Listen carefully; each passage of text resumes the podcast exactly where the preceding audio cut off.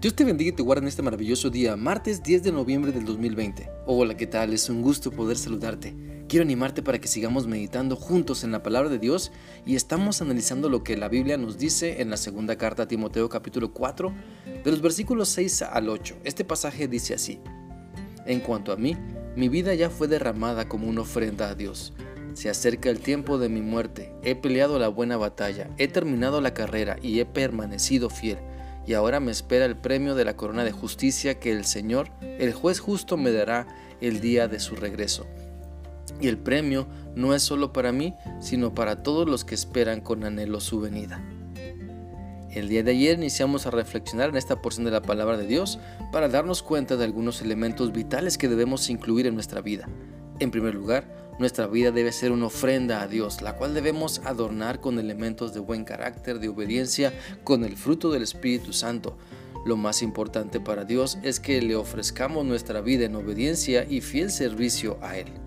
También, nuestra vida en Cristo no está limitada por la muerte, sino que al confiar únicamente en Cristo para nuestra salvación tenemos vida eterna y la muerte es solo un paso para estar con Cristo en las moradas celestiales. Por lo tanto, en este día vamos a seguir meditando en este pasaje para descubrir que también nuestra vida debe estar llena del esfuerzo por mantenernos en Cristo. El apóstol Pablo lo expresa, he peleado la buena batalla. Y es que muchas veces el obedecer a Cristo implica pelear una batalla contra nuestras propias ganas de desobedecer, contra nuestras ganas de obedecer la tentación y no la palabra de Dios. Por eso es bien importante tener en claro cuáles batallas vamos a tomar, qué luchas son las que vamos en las que vamos a participar. De nada sirve y solo nos desgasta el envolverse en luchas contra sangre y carne, pues como dice Efesios 4 del 12 al 13 pues no luchamos contra enemigos de carne y hueso, sino contra gobernadores malignos y autoridades del mundo invisible, contra fuerzas poderosas de este mundo tenebroso y contra espíritus malignos de los cuales de los lugares, perdón, celestiales. Por lo tanto, pónganse todas las piezas de la armadura de Dios para poder resistir al enemigo en el tiempo del mal. Así después de la batalla, todavía seguirán de pie firmes. Nuestra lucha entonces no debe enfocarse en contra de las personas, sino contra la maldad en las que muchas veces están y por ende se dejan dominar. Es por eso que no debemos caer en la tentación de pelear contra las personas, sino orar por ellas, ser amables ante sus desplantes, no devolverles mal por mal, sino mostrarles con sinceridad el amor de Dios. De esa manera estamos peleando la buena batalla, obedeciendo a Dios y no a nuestros impulsos carnales por vengarnos entonces obedezcamos al Espíritu Santo y no a los espíritus engañadores que nos quieren ver lejos de la voluntad de nuestro Padre Celestial.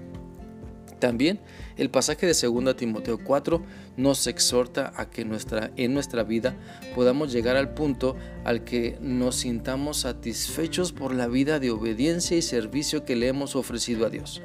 El apóstol Pablo lo expresa, he terminado la carrera y he permanecido fiel. Como dice un dicho, no se trata de llegar primero, sino de saber llegar.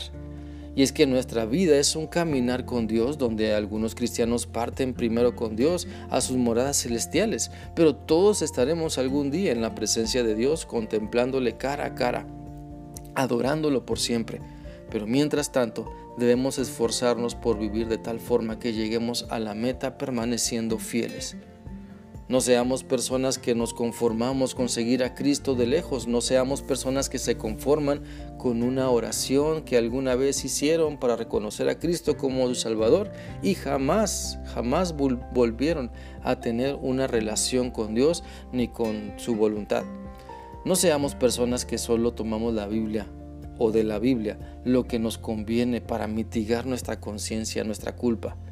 Mejor esforcémonos por terminar nuestros días aquí en la tierra en fidelidad a Dios, dejando una herencia espiritual en nuestra familia, amigos, iglesia, comunidad, como lo dice Colosenses 3:24, sabiendo que del Señor recibiremos la recompensa de la herencia porque a Cristo el Señor servimos. Entonces pongamos todo nuestro esfuerzo, dedicación compromiso en vivir para Cristo, en entregar nuestra vida en servicio de amor a Cristo, para que seamos gratos a sus ojos, para ser aprobados por Cristo, no para andar en el pecado, sino someter todo nuestro ser, toda nuestra voluntad en obediencia a nuestro Señor. Espero que esta reflexión sea útil para ti y mi oración es que puedas ofrecer tu vida en servicio obediente y lleno de amor a Cristo. Que sigas teniendo un bendecido día martes. Que Dios te guarde. Hasta mañana.